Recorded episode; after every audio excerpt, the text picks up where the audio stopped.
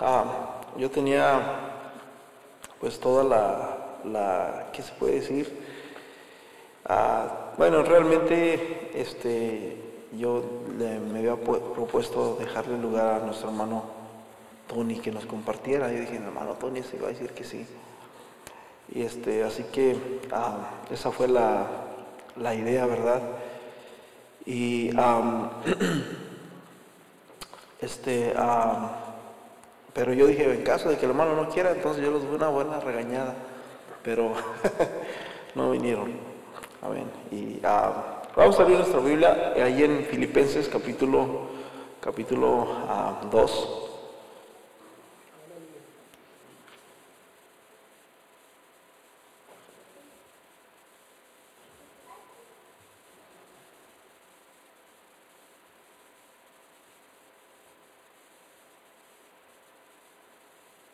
Amén.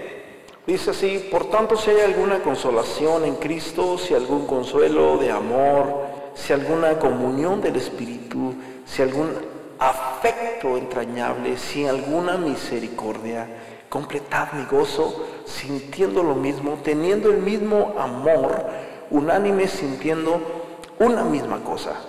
Nada hagáis por contienda o por vanagloria, antes bien con humildad estimando cada uno a los demás como superiores a sí mismo, no mirando cada uno por lo suyo propio, sino cada cual también por lo de los otros. Padre Celestial, te pedimos en esta hora que tú nos hables en esta preciosa noche, Señor, que tú nos bendigas y que traigas revelación y que traigas, Señor, oh, tu palabra que pueda refrescar nuestras vidas, nuestros corazones en el nombre poderoso de Jesús de Nazaret, Señor, te lo pedimos.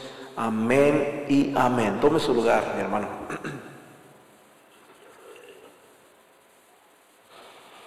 La iglesia de Filipenses, mis hermanos, es una de las iglesias sin duda alguna más preciosas para el apóstol Pablo. Fue una iglesia, hermanos, que se catalogó mucho en, el dar, en el, en el dar en cuestión, daban mucho, eran muy dadivosos los hermanos de Filipos.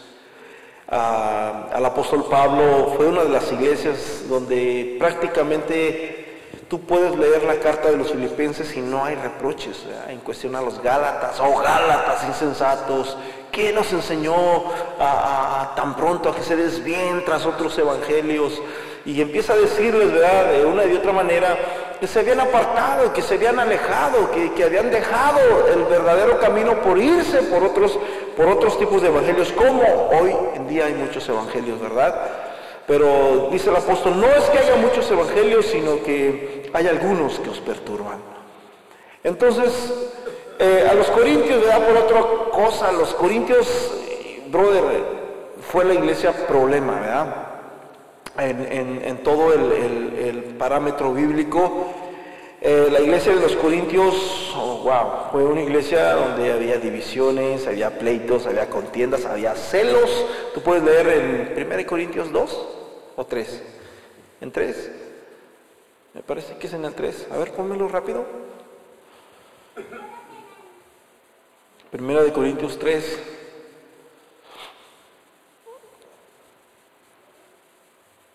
Amén, ahí está.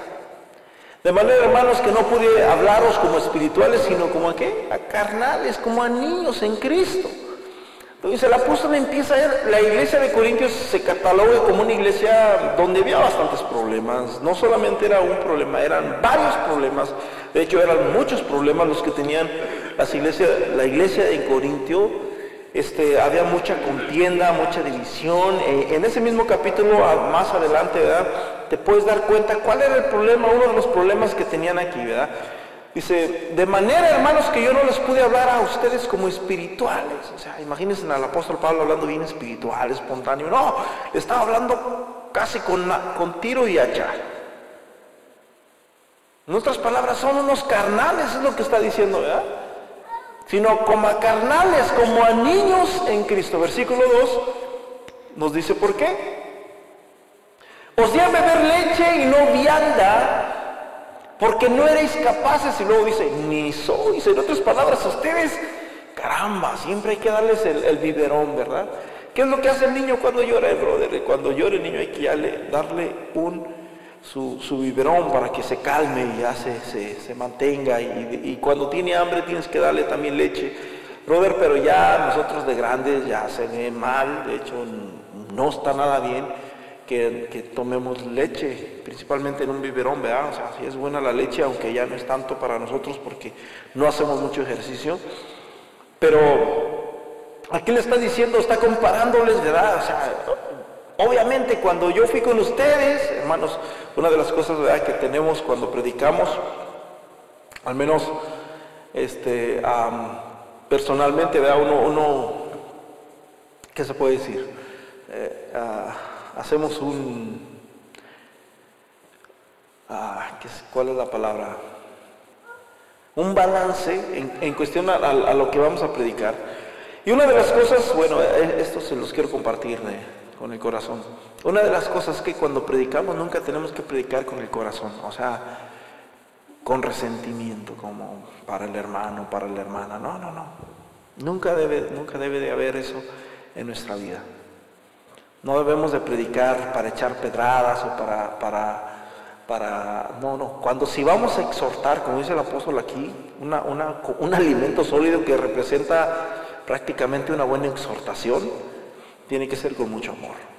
Amén. Sin, sin, sin, porque la Biblia dice en, el libro de Oseas, capítulo 6, en el versículo 1 o 2 o 3 por ahí, Dice que la palabra, de, que, que, Dios nos hiere, pero también nos sana. Amén. Así que no vamos a llegar y solamente a meter machete. Y si metemos machete, pues tenemos que, que traer. Yo recuerdo cuando era niño y que me tropezaba y me salía sangre y mi mamá me echaba mentriolate. ¿Cuántos se acuerdan del mentriolate? El morado, ¿no? Del otro. Que te, era una cosita, brother, y que tenía como una, una como una palita, así, te la ponían, ¡ay, tardía, pero feo aquello! Y ándele, entonces es lo que hacemos nosotros, ¿verdad? o sea, si, vamos a exhortar, tenemos que traer el mentriolate para que pueda sanar esas heridas, amén. Entonces dice, os di a beber leche, o sea, en otras palabras, era una iglesia de qué? De niños. Por decirlo así, cuando usted va a Walmart, cuando usted va a Walmart, este, obviamente si usted tiene niños así, pues usted se agarra tres galones de leche, vámonos para la casa. Pero llega un punto, brother, en que ya nomás uno y a veces ya hay que tirarlo, viceversa, nadie se lo come, ahí se va quedando, ahí se va quedando. ¿Por qué? Porque ya vamos tras las fajitas, tras las tortillas, y andamos por el pan y corremos por la carne, y etcétera, etcétera. ¿Por qué? Porque eso es un alimento más sólido, ¿verdad? Más, más para mayores. Pues pareciera ser que el apóstol iba a Walmart y traía puros garrafones de leche, pañales y todo lo que usted quiera. Entonces vemos aquí en la iglesia, y ahora ¿por qué tenían estos problemas? Porque había celos, había contiendas, había divisiones en esta, en la iglesia de Corintios. Aparte también de que el apóstol dice que había también una persona que tenía relaciones ilícitas con una mujer con otra mujer, ¿verdad? Que pareciera ser que era la esposa de su padrastro. Lo que es primera y segunda de Corintios fue una carta escrita de exhortación. Los corintios tenían también una, una parte muy enfática, ¿verdad? Y era de que ellos eran muy, muy, muy, se puede decir, cerrados en cuestión a dar, a diferencia de los filipenses no les gustaba mucho dar este, en cuestión a, ofrendas, muchas veces tenía que ir el apóstol o alguno y, no. Y, a veces había mucha murmuración ahí también, de tal manera de que el apóstol dijo, ¿saben qué? Yo no me intereso por lo de ustedes, escúchame bien, no me intereso por lo de ustedes, se refiere, no me interesa lo que ustedes puedan tener, sino ustedes mismos. ¿Sí?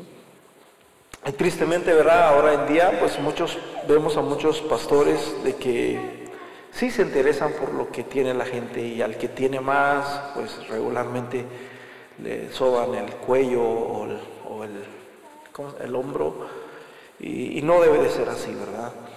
Eh, aunque para Dios dice la Biblia que no hay ni rico, ni pobre, ni esclavo, ni libre, todos somos iguales delante de Dios. Y, bueno, esa era una de las cosas que tenemos, que vemos en Corintios, ¿verdad? y hubo más cosas, ¿verdad? El asunto es de que el, apóstol exhortó tremendamente, pero en una de las, en la primera carta que les exhortó, en la segunda carta el apóstol parece como que cambiaron, les ayudó, ¿verdad? El, este lenguaje para bien y de tal manera de que sí se, se aplacó un poquito la, la situación con los hermanos en Corintio. Aleluya. El título de esta, de esta carta de Filipenses, hermanos, es Gozo en Cristo y gozo y regocijo. Ese es el título de Filipenses, o sea, totalmente contrario. Aquí no vemos quejas. Eh, el apóstol se pone como ejemplo, ¿verdad? En, estas, ah, en esta carta ah, habla cerca, ¿verdad? De, de muchas cosas preciosas. Y, y una de las cosas que puede consolar, hermanos, a cualquier persona, ¿verdad? Es cuando hay paz, cuando hay armonía, cuando esté el amor de Dios. Uno de, los frutos, es más, no es uno de los frutos, es el primer fruto del Espíritu, es amor. Amor. De hecho, en primero de Corintios capítulo 13, el apóstol cuando está hablando de los dones espirituales y del hablar en lenguas, ya que los corintios les gustaba mucho hablar en lenguas, ¿verdad? Eran muy carnales, pero a la vez eran muy espirituales. En cuestión a la Santa Cena también, ellos, sus cuates, se traían toda la cocina y hacían banquetes tremendos. El apóstol los regañó, o sea, eran hermanos que de vez en cuando el apóstol les tenía que dar una jaladita de orejas, ¿verdad? Y cuando el apóstol les está hablando, ¿saben qué? O sea, sí, qué bueno que hablan en lenguas, pero ya era totalmente un desorden, ¿verdad? Ya era ya totalmente desordenado. Este, y el apóstol empieza a decir, es mejor que yo hable tres palabras. Imagínense, venían al culto y empezaban todos a hablar en lenguas y pues ya no había palabra, ya no había administración, ya no había alabanza, porque ya era puro lengua, lengua y lengua. Aparte de que la vida, ¿verdad? Como lo describe la Biblia de estos hermanos en Corintios, como que no machaba con el tipo, les faltaba mucho que madurar para llegar a este, a este índole. Y ahí fue donde el apóstol ¿verdad? les empezó a hablar acerca del amor y les empieza a decir, ah, se me fue la escritura, está en Primera de Corintios capítulo 13,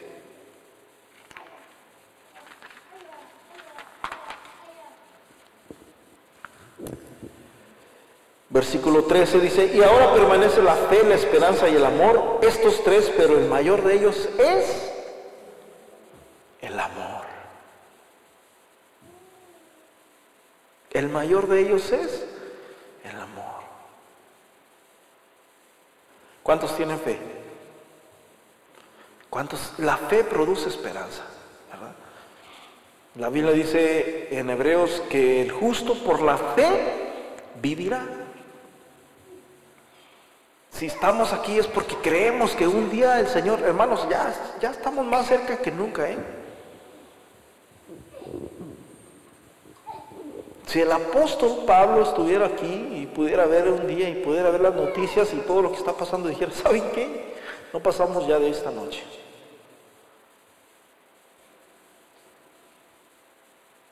Si es más, yo me atrevo a decir una cosa, ahora que el señor presidente que tenemos aquí en Estados Unidos salga, que termine su, su ciclo, está seguro que va a entrar uno y totalmente peor, en el sentido de que la gente, ¿sabes por qué hay marchas en, en las ciudades? Bueno, la mayoría, ¿verdad?, de las marchas que hubo y que así, ¿sabes por qué? Porque están a favor de la mujer, ¿verdad? En otras palabras, eso significa de que están a favor del aborto. De que la mujer tiene derechos, ella puede decidir con su cuerpo, ta, ta, ta, ta.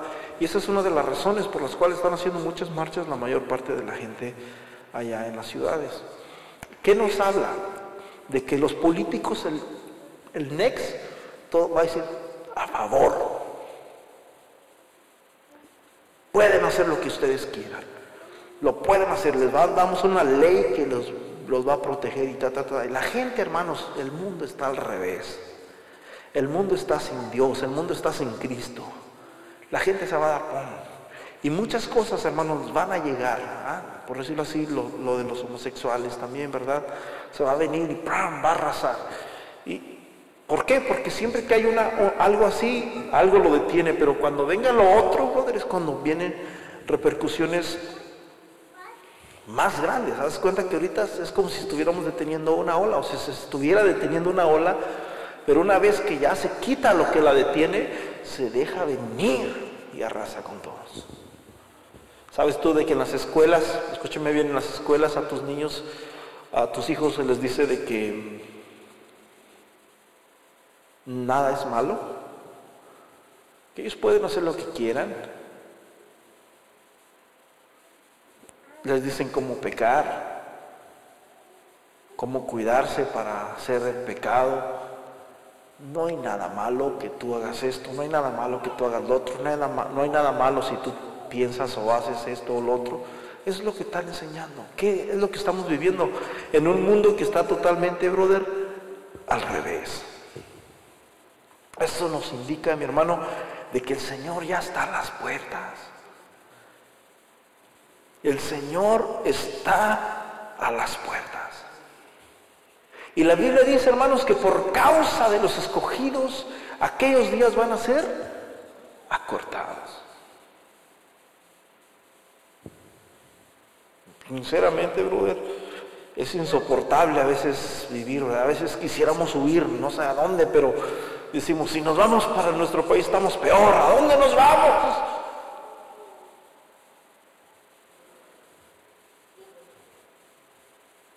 ¿Por qué, mi hermano? Porque vemos las cosas que están pasando en el mundo, totalmente un mundo depravado. Este, el otro día yo estaba hablando con esto justamente con alguien y me decía, o sea que tú, tú, porque tú crees en, o sea que tú dices que, no es bueno que la mujer aborte, que no tiene derechos y que Le dije, no, ni siquiera después de cuatro o cinco meses, no. La Biblia dice, mi embrión vieron tus ojos. Y le empecé a decir, ¿verdad? El Salmo 51, le empecé a decir el, Salmo 139, eh, a Jeremías, desde antes que tú nacieses, yo te conocí.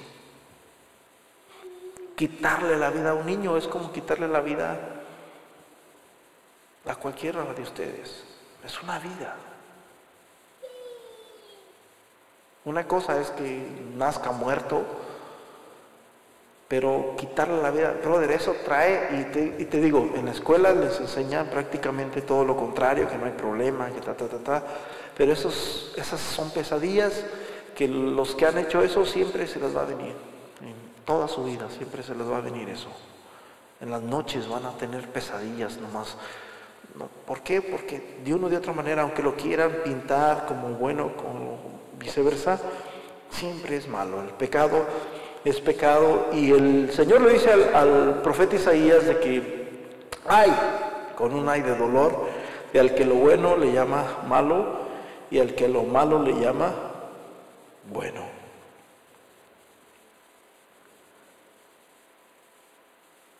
En medio, hermanos, de un mundo que totalmente se derriba, necesitamos, hermanos, unirnos Necesitamos buscar de Dios, necesitamos, hermanos, ser tolerantes con nosotros mismos, como pueblo, como iglesia. Necesitamos amarnos, ¿verdad? Aquel apóstol se siente orgulloso de los hermanos de Corintios.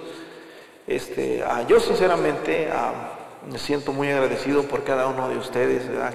Que, nos, que nos apoyan, que, que están con nosotros a nuestros hermanos Tony, nuestra hermana, que son prácticamente los guerreros de oración, siempre están aquí bien temprano los miércoles, este, listos para guerrear, y empezamos con unos 10 minutos antes a veces, y aquí estamos ya orando y, glorificando a Dios. Y yo me siento súper honrado, amén, por estas, estas vidas de estos hermanos. Y yo sé que Dios tiene cosas grandes para ellos, por cada uno de ustedes, amén, y por todos prácticamente los que asisten a esta, a esta iglesia.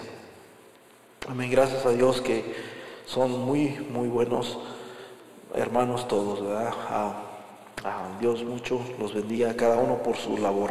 El apóstol también se sentía contento por los hermanos de Filipenses y se sentía con un consuelo tal que dice, por tanto, si hay consolación en Cristo, si hay consuelo en el Espíritu, si hay alguna comunión en el Espíritu, si hay afecto entrañable, si hay misericordia, dice, completar mi gozo, sintiendo una misma cosa. Pareciera ser que cuando el apóstol iba o cuando el apóstol mandaba a Timoteo o mandaba a Epráfas o yo no sé quién mandaba, de repente, no hombre, los hermanos allí en Filipenses llegaron y nos recibieron súper bien, hicieron una comida, nos hospedaron, nos trataron muy bien, no querían que nos viniéramos y de hecho este, te mandaron este regalito.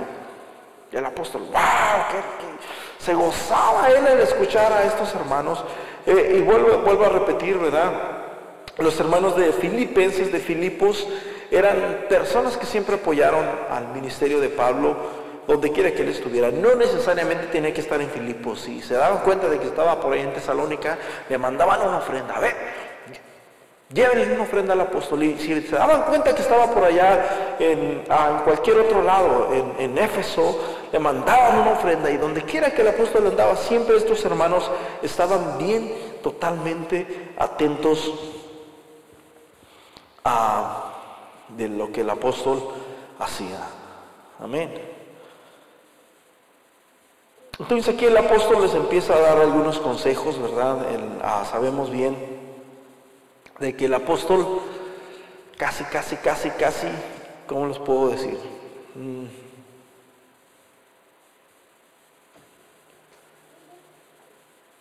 ¿Cuál es la palabra correcta? Se Déjenme, déjenme se lo explico de esta manera. Se autosuicidió. ¿Por qué? Porque él ya sabía que al regresar a, Jerusalén iba a ser su, su final. Y mientras iba de regreso, tú puedes leer en Hechos capítulo 20, pasó por, por Éfeso, se dieron cuenta los hermanos de que el apóstol iba a Jerusalén y todos sabían que allí en Jerusalén, brother, era donde lo andaban buscando. Era donde prácticamente el que entraba ahí, ya lo iban a agarrar totalmente. Principalmente él, haz cuenta que era el, Chapo Guzmán, el, apóstol, en ese entonces. Ah, en una ocasión les escribe, no recuerdo la carta donde escribe, dice, como Ah, no recuerdo cuál es la frase que usa, la tenía. Me parece que dice como vagabundos pero veraces. Me parece que es a los romanos, no recuerdo bien. Como pobres, ¿verdad? También dice, pero enriqueciendo a muchos. El apóstol sabía de que una vez que él fuera a Jerusalén iba a ser totalmente preso y se le iban a llevar. Es más, para él ya era todo ahí, porque ellos Ahí ya lo querían encarcelar. Si, si, por ellos fueran, lo mataban porque ya habían matado a uno que se llamaba Esteban. Aparte de que en ese tiempo, brother, estaba la persecución en la iglesia en Jerusalén. O sea que si tú decías que creías en Dios o en Jesús, este, estabas totalmente, ya, está, ya, ya te, te mandaban para un lado. Y por otro lado también vemos de que el, emperador romano, el César romano también se levantó y dijo, no, ¿saben qué? Yo también soy Dios. De tal manera de que huía tanto de, los, de los de su pueblo como huía también de los romanos. Sin embargo, no le importó. Y mientras iba de regreso, mis hermanos, fíjate bien, lo, precioso del apóstol me, me encanta. En Hechos capítulo 20,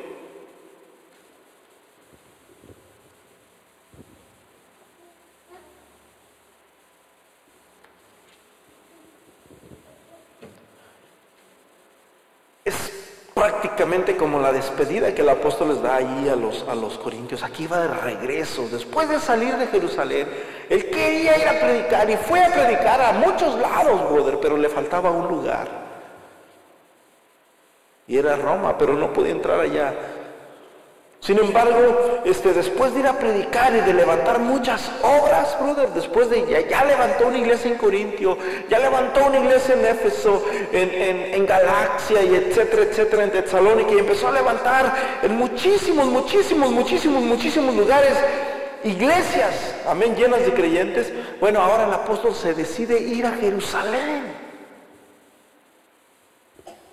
Hechos capítulo 20, versículo 13. Nosotros adelantamos a embarcarnos, navegamos a Son para recoger allí a Pablo, ya que así lo había determinado, queriendo ir por tierra. Cuando se reunió con nosotros en Azón tomándole a bordo, vimos a Mitilene. Bueno, vamos a, vamos a buscarnos hasta el al 16, porque Pablo se había propuesto pasar de largo a Éfeso para no detenerse en Asia, pues se apresuraba por estar el día del Pentecostés, si fuese posible, en Jerusalén. Ahora sí, el 17. Enviando pues desde Mileto a Éfeso, hizo llamar a los ancianos de Galacia. También vinieron a él y les dijo, vosotros sabéis cómo me he comportado entre todos vosotros todo el tiempo, desde el primer día que entré en Asia. El apóstol se pone como ejemplo y dice, ustedes saben cómo yo me he comportado. O sea, si tienen algo en contra de mí, si ustedes han mirado algo que, no encaja, háganmelo saber. Y ahorita, ahorita se los dice más claramente, ¿verdad? Versículo 19, sirviendo al Señor con toda humildad, con muchas lágrimas y pruebas que me han venido por acechanzas de los judíos, y como, y como si nada fuese útil, he rehuido, perdón, y como nada que fuese útil, he rehuido de anunciaros y enseñaros públicamente y por las casas. ¿Por qué? Vuelvo a repetir, porque en ese tiempo estaba estrictamente prohibido, brother, hablar este, de Jesús en Jerusalén o en cualquier parte de por ahí en Jerusalén por causa de, los hermanos judíos y acá afuera por causa de los romanos. Así que estaba totalmente en una crisis, de tal manera de que ustedes conocen la historia, ¿verdad? A cómo aventaban a los cristianos a la hoguera, a, los leones en el Coliseo romano, donde los agarraban y ahí mataron muchísima gente en las catacumbas, brother. Donde la gente se escondía debajo de esas cuevas para poder protegerse. Muy bien, versículo 21, testificando a judíos y a gentiles acerca del arrepentimiento para con Dios y de la fe en nuestro Señor Jesucristo. O sea, testificando, predicándoles tanto a judíos como a gentiles acerca del arrepentimiento. ¿Sí? Este brother se va a brother parejo. ¿sí? Versículo 22. Ahora he aquí ligado yo en espíritu, voy a Jerusalén sin saber lo que allá me ha de acontecer. Salvo, salvo que el espíritu por todas las ciudades me da testimonio diciendo que me esperan prisiones y tribulaciones. Pero de ninguna cosa hago caso, ni estimo preciosa mi vida para mí mismo, con tal de que acabe mi carrera con gozo y el misterio que recibí del Señor Jesús para dar testimonio del Evangelio de la gracia de Dios. Y ahora he aquí yo, yo sé que ninguno de todos vosotros, escúcheme bien, yo sé que ninguno de todos vosotros, entre quienes he paseado, pasado predicando el reino de Dios, dice, verá mi rostro. Por tanto, yo os protesto en el día de hoy que estoy limpio de la sangre de todos. El apóstol le está diciendo, ah, imagínate, están todos los pastores ahí.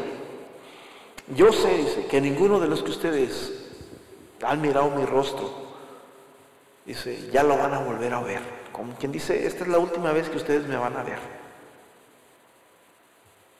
Esta es la última vez que ustedes van a ver mi rostro. Porque él ya sabía lo que le pasaba ya. Él ya sabía, de hecho los hermanos sabían también que el ellos no querían que, realmente él fuera a Jerusalén porque sabían de que Brother, una vez que él fue a Jerusalén, adiós, apóstol Pablo. Sin embargo, dice, yo estoy limpio de la sangre de todos ustedes. Y luego dice el versículo 27 nos explica por qué. Porque no he rehusado, rehuido significa rehusado, anunciaros todo. No dice una parte, no dice todo el consejo de Dios. Versículo 28, por tanto mirad por vosotros y por todo el rebaño que el Espíritu Santo os ha puesto por obispos o pastores para apacentar la iglesia del Señor, la cual ganó con su preciosa sangre, porque yo sé que después de mi partida entrará en medio de vosotros que dicen, lobos rapaces que no perdonarán al rebaño, y de vosotros mismos se levantarán hombres, y ta, ta, ta, ta. El asunto es de que cuando el apóstol termina de, de dar este discurso, ¿sabes qué hicieron los hermanos en Éfeso? Comenzaron a llorar.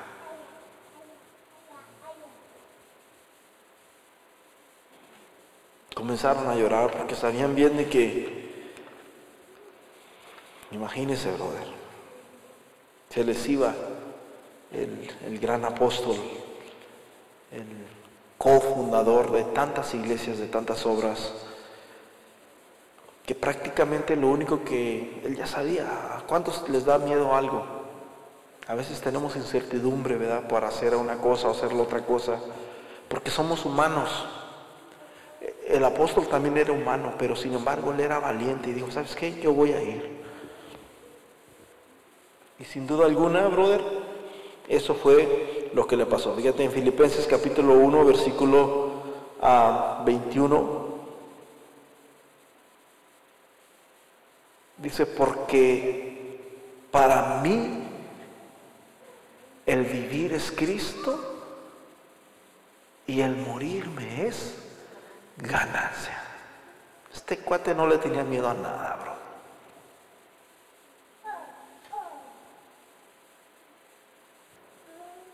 No le tenía miedo prácticamente a nada. Él solamente vivía, hermanos, para, para compartir esto, el, el Evangelio. No había nada más feliz, que lo hiciera más feliz, hermanos, que ver a, la post que ver la iglesia, que ver la función de la iglesia, que ver que la gente se salvara, que ver que la gente se arrepintiera. Eh, en los Corintios, los Corintios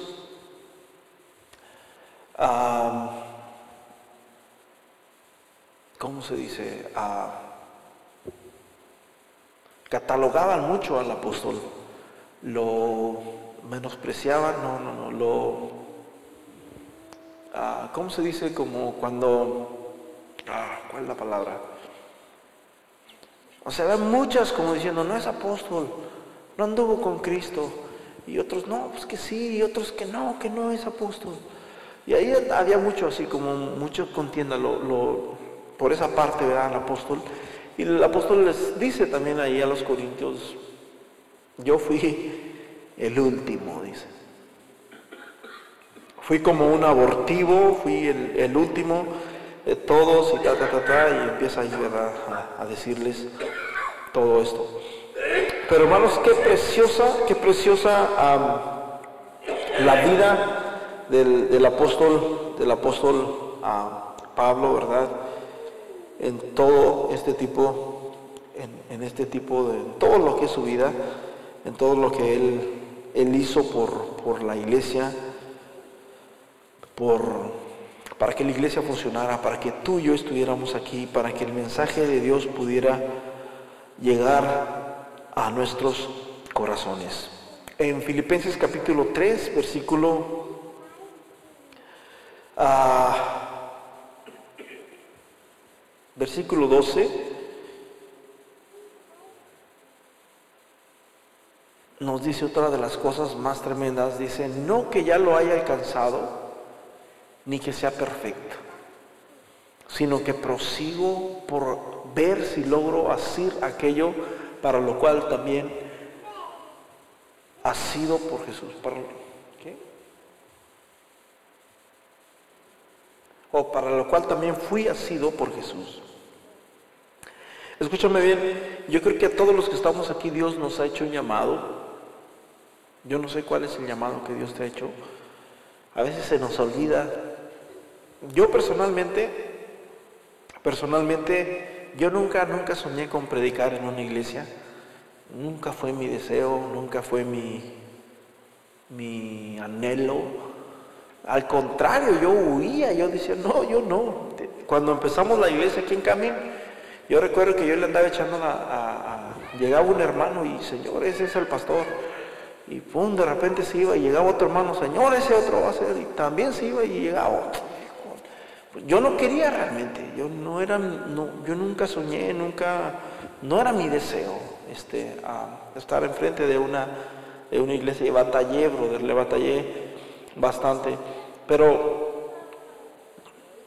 aunque de niño Dios me había hablado de muchas maneras, cuando antes de que fuéramos cristianos yo soñaba, yo miraba esto, pero yo no sabía de qué se trataba, porque nadie en mi familia era cristiana, pero yo sí lo podía ver, pero yo rehuía este, a mi adolescencia después de que conocimos a Dios y era músico, y muchos pastores me decían, eh, Dios tiene un llamado especial para ti, y yo, no, no, yo, yo solamente quería servirle a Dios detrás del bajo. Y yo ahí era feliz. Yo dije, así es como a mí me gusta servirle a Dios y yo no, no, no más. Aparte que mi hermano Martín era pastor en México y, y yo sabía que no era fácil, ¿verdad? Entonces yo decía, no, no. Entonces yo quería servirle prácticamente a Dios nada más en esta área. predicaba, pero predicaba una vez cada dos meses, cada tres meses, este, muy, muy a lo largo. Pero déjame decirte una cosa, brother. Dios te ha llamado con un propósito. Si tú estás aquí, Dios te ha llamado con un propósito. Y la pregunta es, ¿qué es lo que tú estás haciendo para que ese propósito se cumpla? Y es lo que dice aquí el apóstol. No, no, no es que yo ya sea perfecto, no es, no es que ya lo haya alcanzado todo, no es que sea el más alto de los altos. No, no, no, no, no. Todavía sigo luchando. A ver si logro el propósito de Dios. El propósito que Dios tiene para mi vida. Yo de niño, yo, yo después me, encantaba correr, corría y, y meditaba en Dios, quería servirle a Dios le hice tantas promesas a Dios y, Dios me hacía también a mí. Sin embargo, pasan los años y como que se nos olvida, se nos olvida y a veces nos volvemos rebeldes. Y personalmente yo, yo les digo, duré años, años que yo no quería. Pastores me decían, hermano, ¿por qué no eres una iglesia? No, no, no, no, no. No. Entonces yo, yo prefería este, irme por otro lado, no sé. Pero no, era, no era mi, mi intención. De hecho, yo sentía que no era, mi llamado, ¿verdad? Aunque Dios ya me lo había confirmado de una o de otras maneras. Y, de, una vez que empezamos a abrir la iglesia en Camin, batallé, batallé muchos años. Batallé. De hecho, cuando yo llegué, este, los hermanos saben, ¿verdad? en la iglesia allá donde estábamos teníamos todo, ¿verdad, Luquitas? Teníamos ya sonido, todo. Cuando me vine me, dice el pastor, llévate lo que quieras, porque allá en la iglesia, este, Luquita sabe, ¿verdad? Yo les puse el proyector, les puse, les ayudé a hacer la plataforma, les hice el sonido que tenían, todo prácticamente yo había trabajado en eso. No es que me quiera dar crédito, ¿verdad? Pero cuando me vine para acá, me dice el pastor, llévate lo que quieras. Pues yo lo único que me traje fue mi piano. Me lo traje, no me traje ni cables, no me traje el stand, tenía un stand de esos Ultimate, así de esos monitos que pasan un palo así, Ese se quedó allá, un pedal de guitarra grandote, así, esos de abajo, se quedó allá. Y yo me traje mi piano y yo dije, me vine desilusionado y una de las cosas que yo dije es, uff, yo estaba impuesto a lo mejor, un buen sonido, este, todo, todo, todo de lo mejor y de repente llego acá, no teníamos nada, nomás un piano. No había, no había bocinas, brother, ni siquiera de estas, nada. Yo recuerdo que tenía una bocinita chiquita en, mi casa que nunca había usado. Entonces empezamos a hacer el primer servicio, lo hicimos en, la casa de ustedes, ¿verdad? Ahí hicimos el primer servicio. Y conecté mi bocinita y dije, bueno, pues vamos a calar la bocinita. Yo creo que la agarré en un yarse o no sé. El asunto fue que la agarré, la enchufé, brother, se veía horrible, estaba rota. Entonces yo dije, no, hombre, para, si es que Dios tiene algo para, para nosotros aquí en Camin, necesitamos mínimo 10 años para lograr tener un sonido. Porque les vuelvo a repetir, Allá en la iglesia donde estaba yo era el que había movido todo para sacar el sonido y para sacar batería y para sacar instrumentos. Y no. De tal manera que cuando me vine aquí yo andaba mendigando, andaba buscando, después de buscar los mejores micrófonos, los mejores cables, yo andaba buscando de lo de, lo, de abajo la basura, sinceramente. De abajo, ya no sabía, no sabía ni de dónde agarrar. Y, y los micrófonos más baratos, los cables más baratos, de todo, todo, todo, todo. En una ocasión me, llama Luquitas, Menis, tengo un amplificador, ven. Y, yo dije, wow, gloria a Dios, un amplificador. Yo pensaba que era un amplificador de estos. Y yo dije, es lo que necesito. Y sí, fui a su casa bien feliz, bien contento. ¿Y cuál fue la sorpresa? De que tenía un poder de los que están allá. Y en ese entonces yo no tenía mezcladora, no tenía nada, ni amplificador, así que menos un poder. Entonces yo me desilusioné, le dije, Luquitas, mira, para yo usar este necesito tener una mezcladora como aquella de allá, necesito tener bocinas, eh, yo no tengo nada. Dije, así que esto no me sirve. Y, y Luquitas Dios le dio sabiduría, ¿eh? hasta la fecha está por ahí. Me dice, pues llévatelo ya, ya cuando ya me venía, yo, pensaba que era un amplificador de estos, así dije, bueno, ahí conecto el piano y ya hago ruido. Llévatelo, me dice, pues si no te sirve a ti, a mí menos, llévatelo para algo, algún día te va a servir. Y sí, sí me sirvió. Después alguien me prestó una mezcladora y me prestaron unas bocinitas y ya, ya empecé a hacer un poquito más ruido y con los micrófonos viejos que tenía, empecé a, empezamos, Dios empezó a obrar. Y, a darnos este, más. El asunto, brother, es de que en menos de un año, escúchame bien, en menos de un año ya teníamos computadora, teníamos bocinas. Lo que yo miraba en 10 años, que fue lo que yo dije en mi corazón, Dios nos lo dio en menos de un año todo. En menos de un año. La pregunta es, ¿qué estás haciendo tú para que el propósito de Dios se cumpla. Te digo una cosa, brother. La Biblia dice que Dios nos dio talentos a cada uno. A uno le dio dos, a otro le dio cinco, a otro le dio diez. Dios no te va a decir, ¿dónde están tus, tus diez si nomás te dio dos? Si tú tienes dos talentos, brother, no te preocupes por avanzar. Tú dale lo que tú puedas a Dios, pero simplemente ponlo a trabajar. Amén ponlo a trabajar. El apóstol dice, no que yo ya lo haya alcanzado todo, ni que sea perfecto, sino que prosigo por ver si logro hacer aquello para lo cual también fui llamado por Cristo.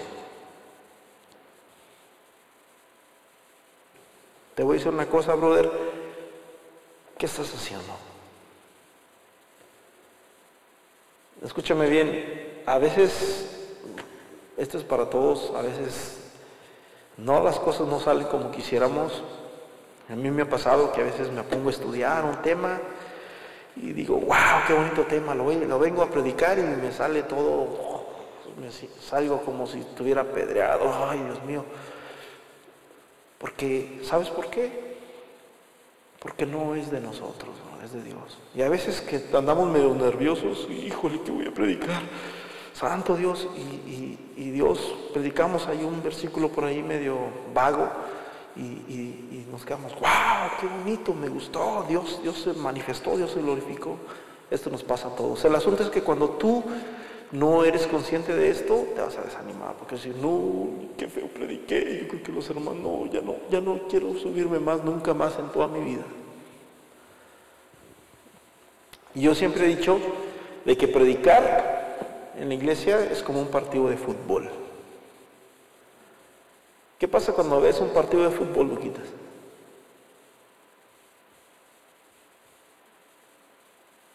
Nunca sabes cómo va a terminar, ¿verdad? Hasta que termina. Así es lo mismo cuando uno está predicando.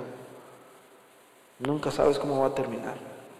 Por eso yo ya no me confío en si voy a predicar bien o mal. Simplemente le digo, Señor, haz lo que tú tengas que hacer. Y aquí estoy, soy un vaso y úsame. Y, y eso es lo que puedo, lo único que puedo hacer. Porque si me frustro a tratar de hacerlo lo mejor posible, lo más probable es que voy a salir desilusionado y frustrado también, porque me voy a sentir que, no, no, lo, no, lo, hice al, al 100 o al mil. Amén. Así que, brother, pero te voy a decir una cosa, o sea, todo esto se requiere de esfuerzo, se requiere de hacer algo. yo te invito para que, si caminabas un paso, brother, des dos. Es como el niño que empieza a caminar. ¿Qué pasa cuando el niño camina y se cae? Ya no quiere caminar. Porque es inteligente y dice, no, no, no, es que si camino me voy a dar otra caída. Pero tú sabes bien de que es cuestión de que pierde el miedo. Ya diste dos, ahora me das tres, vente, ya tres, tres. Y el niño dice, no, no, no, si tú no supiste cuánto batallé para dar dos pasos y ahora tú quieres que dé tres. No, no, ven, dame tres, vente, si puedes. Y tú dices, sí puedes, sí puedes. Y el niño está como, y, así estamos nosotros, ¿verdad? Pero se requiere que, brother, esforzarnos. Una vez que el niño ya da tres pasos, una vez que el niño da cuatro pasos, el niño dice, ¿cómo es posible de que yo haya gateado tanto tiempo, hombre? Si tan bonito, es tan fácil caminar y yo tanto que batallaba, él no piensa de que no estaba su cuerpo, sus nervios, sus huesos no estaban en ¿qué se puede decir? con la fuerza suficiente para que él pudiera caminar. Simplemente él piensa de que, qué tonto era yo, ¿verdad? Yo podía caminar, yo podía saltar y, prefería andar gateando por ahí. Entonces es lo mismo, brother, cuando nosotros este, servimos a Dios. Yo no sé, bueno, a la mayoría de los que están aquí, ¿verdad? bueno, también de todo. A lo mejor un canto, el mundo necesita escuchar poder un canto tuyo, hermano, hermano. El mundo necesita escuchar a un baterista como Marquitos. Un predicador como hermano Mike, hermano Luquitas, hermano Tony, hermano hermano también a lo mejor. Allá está un, allá, yo también. El mundo necesita ese, esa gente. No te sientas como yo, no, como, no, no, no, no, sí puedes, brother. Pero hay que, hay que, hay que caminar. Si ya diste dos pasos, da tres. Si ya diste tres pasos, da cuatro. Al rato vas a correr. También ponte de pie. Padre Celestial, te damos gracias, Señor. Ayúdanos, Señor, a no ser los mismos personalmente, Señor. Ayúdanos, Señor, a poder cambiar a poder dejar una marca, Señor, en este mundo, que cuando nos vayamos de aquí, Señor, de, este, de esta tierra, que dejamos, dejemos un legado, Señor. En el nombre poderoso de Jesús, que queden, Señor, las experiencias, que quede, Señor, nuestra vida como testimonio plasmada en la vida, Señor, de cada una de las personas que nos rodean. En el nombre poderoso de Jesús, Señor. Gracias por mi hermano, por mi hermana que están aquí. Bendícelos, Señor, y llévalos con todo bien, Señor. Dales esa hermosa paz, Señor. Esa paz que nos da paz también a nosotros. En el nombre poderoso de Jesús, gracias, Señor, por tu obra aquí en Cami, Señor, por mis hermanos que predican, que trabajan, por mis hermanos que cantan, que tocan. Gracias, Señor Jesús. Bendice, Señor, a tu pueblo. En el nombre poderoso de Jesús. Amén y amén. Hermanos, el Señor los bendiga y así quedamos despedidos.